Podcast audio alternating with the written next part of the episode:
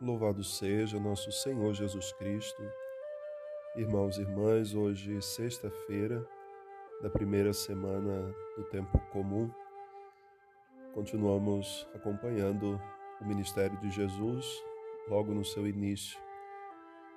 Ontem ouvíamos no Evangelho Jesus que curava um leproso, teve que ficar em lugares distantes, mas hoje ele já retorna e ele está agora numa casa rodeado de pessoas.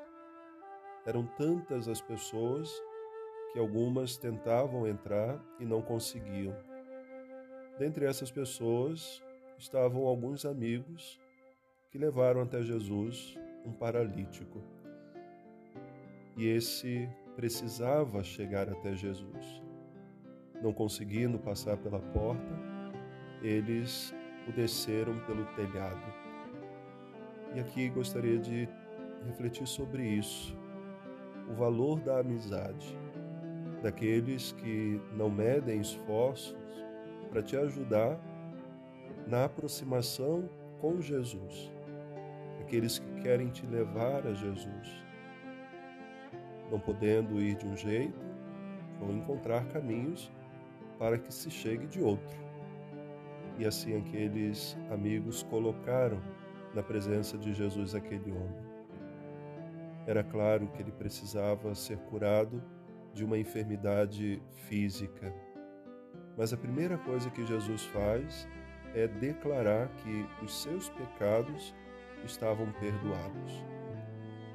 Aquilo causou um grande alvoroço entre algumas pessoas que estavam ali e acusavam Jesus de blasfêmia porque só Deus podia perdoar pecados. Ainda não tinham conseguido reconhecer quem ele era. Mas com certeza aqueles amigos do paralítico sabiam quem ele era, porque senão não teriam feito tanto esforço. Jesus, depois de perdoar o pecado daquele homem, dá então a cura. Levanta, pega a tua cama, volta para tua casa. E imediatamente aquele homem fica curado.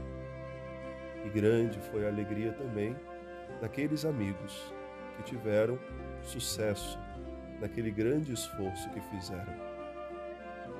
Assim, meus irmãos e irmãs, precisamos pedir hoje a graça de termos amigos assim, que nos aproximem de Jesus e não meçam esforços para isso.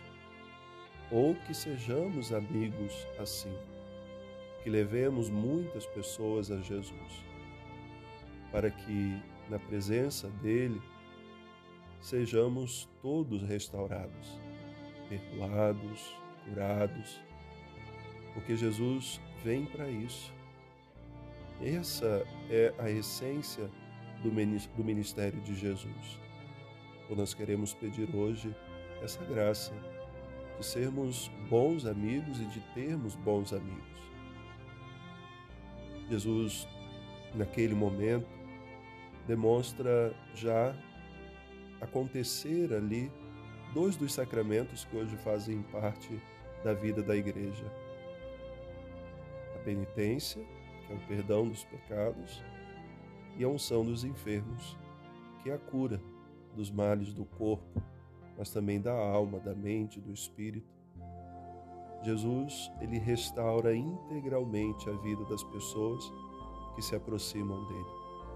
Então busquemos hoje também na nossa oração viver essa proximidade com ele, encontrar-se com aquele que pode transformar a nossa vida nesse tempo tão difícil, de grandes contaminações, ainda com a Covid Peçamos ao Senhor que nos restaure, que nos cure, mas que perdoe também os nossos pecados. Um bom dia, uma boa oração. Deus abençoe.